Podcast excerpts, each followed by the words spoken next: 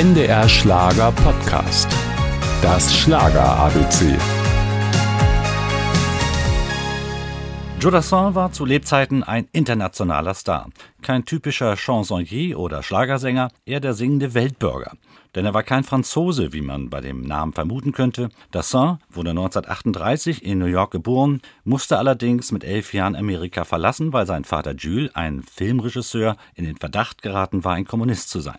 Bereits nach dem Abitur zog es ihn wieder zurück in die USA. Er studierte, schauspielerte ein wenig und interessierte sich mehr und mehr für die Musik. Stars wie Pete Seeger und Bob Dylan durfte er kennenlernen, doch der wirkliche Hype um seine Musik entstand zuerst in Europa.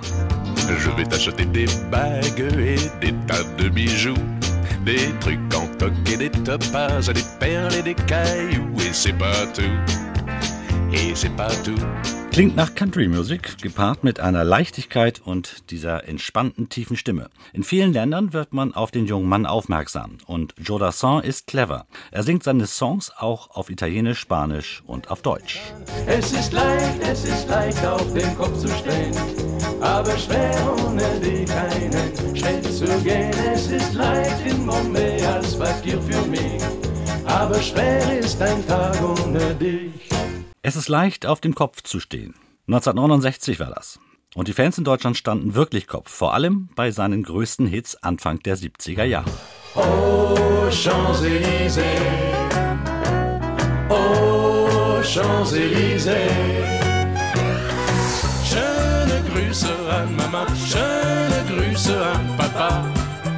Es wäre so schön gewesen, dass sie zwei Enkel schon der andere und du, mein Liebling, du passt viel besser zu mir. Im August 1980 stirbt Jodassin im Alter von nur 41 Jahren auf Tahiti an Folgen eines Herzinfarkts. In Europa trauert man um den Star. Einige seiner Lieder sind echte Evergreens geworden und werden bis heute in den Radiostationen gespielt.